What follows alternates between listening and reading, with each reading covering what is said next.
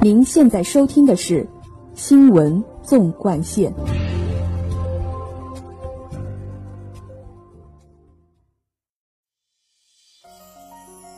新闻每天发生，视角各有不同。欢迎收听今天的新闻纵贯线，同我一起聊新闻，说天下。我是今天的主播王玉龙，今天就由我为大家带来影音文学新闻。下面就让我们聚焦今天的第一条资讯。近二十年来，中外合拍电影日渐成为国内外影坛的重要力量。中国电影合作制片公司总经理刘春介绍，截至目前，中国已与英国、法国、俄罗斯、新西兰、日本、印度等二十二个国家签署了电影合作设置协议。自二零零零年起至二零一九年底，中国与其他国家完成合拍并公映的影片共有二百四十四部。在内地票房超过一亿元的共有四十九部。随着中外合作不断深入，不少电影人深刻感受到，中外电影合拍的进程也是中国电影工业化进程的重要一环。我们市场体量大，电影制片的数量也上来了，银幕数、观影人数都上来了。一年仅靠几部现象级的国产片和引进片是不足以支撑这么大的市场体量。也不足以支撑观众对优质电影作品更广泛的需求，所以现在我们到了提高电影质量、提速工业化进程的阶段。刘春说，未来两到三年，深度合作的合作影片将越来越多，体现国际协作的优势。一直以来，合作片都面临本土化与国际化难以同步的问题，如何跨越文化差异阻碍？实现电影本土市场与国际市场的双赢，也是各国影人探讨和关注的焦点。马来西亚国家电影发展公司常务副主席提出，解决文化差异的思路应当立足本地，着眼全球。在本土化电影创作中，设计一个既可以满足关键目标市场期望，又能赢得当地观众认可的概念和故事极为重要。比如立足本土。获得全球观众共鸣的奥斯卡获奖影片《寄生虫》的经验值得借鉴。曾执导《虎胆龙威二》等电影的芬兰导演雷尼哈林说：“好莱坞电影特别注重全球销售，能否塑造全球通用的符号，引发全球共鸣的情绪，是决定影片前景的重要因素。成功的合拍片需要在中国市场和海外市场均获得票房、口碑的双丰收。”这已成为国内外电影人的共识。二零一八年，中国影艺影视与美国华纳兄弟合拍的灾难电影《巨齿鲨》，不失为中外合拍的一次成功尝试。华纳兄弟中国区总裁赵方认为，合拍片取得成功有三个重要因素：一是要有强大的工业化水平，比如片中围绕巨齿鲨营造的视觉奇观；二是要讲一个全球观众都喜欢的现代故事。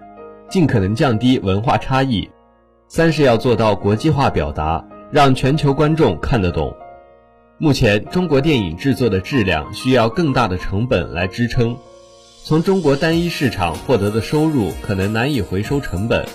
赵芳说，因此在中国电影工业化过程中，中国故事的国际化表达更加重要。这不仅关系到扩大市场收入，也有利于传播中国文化。突如其来的新冠肺炎疫情，对全球电影产业的发展格局和生产方式产生了重大影响。尽管全球电影业一度无法正常开展拍摄，但全世界电影人依然在能力所及范围内探索新的电影拍摄手法和模式。为促进合拍项目落地，务实推动中外合作交流，北影节组委会精选了有一所房子面朝大海，地下九十米。一千零二夜、森林奇遇记、跨界追踪、平台，六部各具特色的中外合作创投项目进行集中路演，就影片创作制作等方面提供多方建议，助力中外电影项目的开发孵化。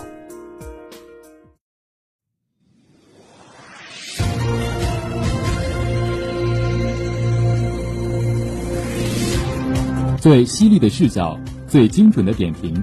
网络舆论新热点聚焦家国天下事。每晚与您相约新闻纵贯线。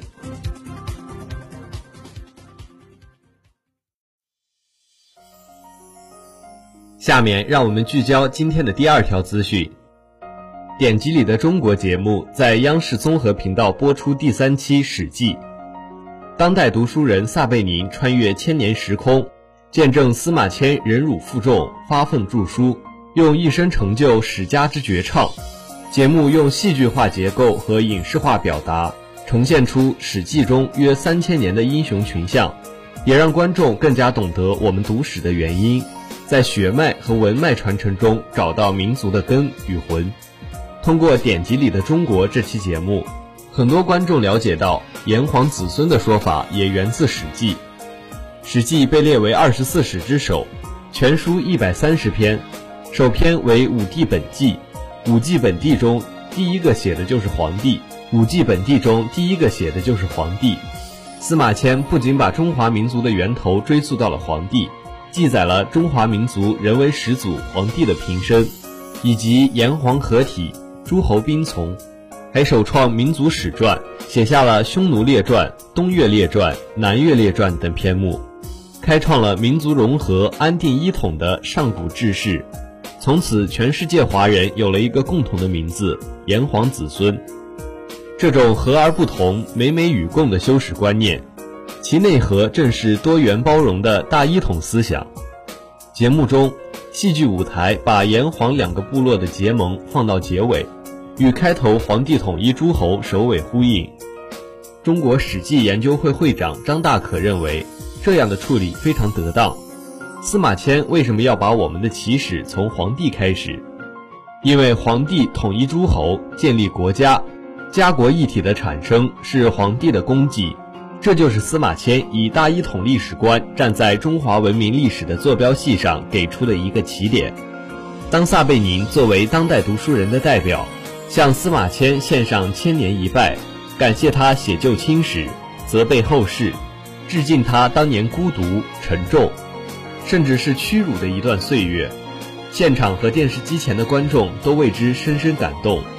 中国作家协会副主席严金明认为，典籍里的中国通过还原《史记》等典籍中精彩鲜活的历史故事，在追寻中华民族共同体的历史溯源的同时。也诠释根植在中华文明血脉中的民族情怀和家国情怀。节目通过创新表达，用电视语言呈现出中华民族历经磨难而绵延发展的精神密码，使其彰显出了鲜活的当代价值与世界意义。中国历史研究院古代史研究所副研究员、中国秦汉史研究会秘书长陈凯表示，《史记》里很多材料都是过去的。司马迁没有直接抄写，而是用汉代人优雅的语言把故事叙述出来。这是司马迁作为汉代人对前朝文献的当代解读。可以说，司马迁的《史记》就是对古代文献的当代化，而典籍里的中国把《史记》当代化，和司马迁对《史记》的当代化有异曲同工之妙。节目以古今对话的方式，把过去、现在、未来联系起来。通过穿越，把司马迁和当代读书人连接在了一起。节目的最后，让我们再来关注一下明后两天的天气情况。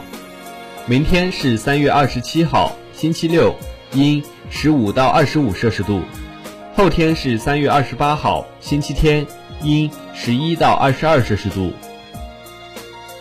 网罗新闻热点，评述潮流事件。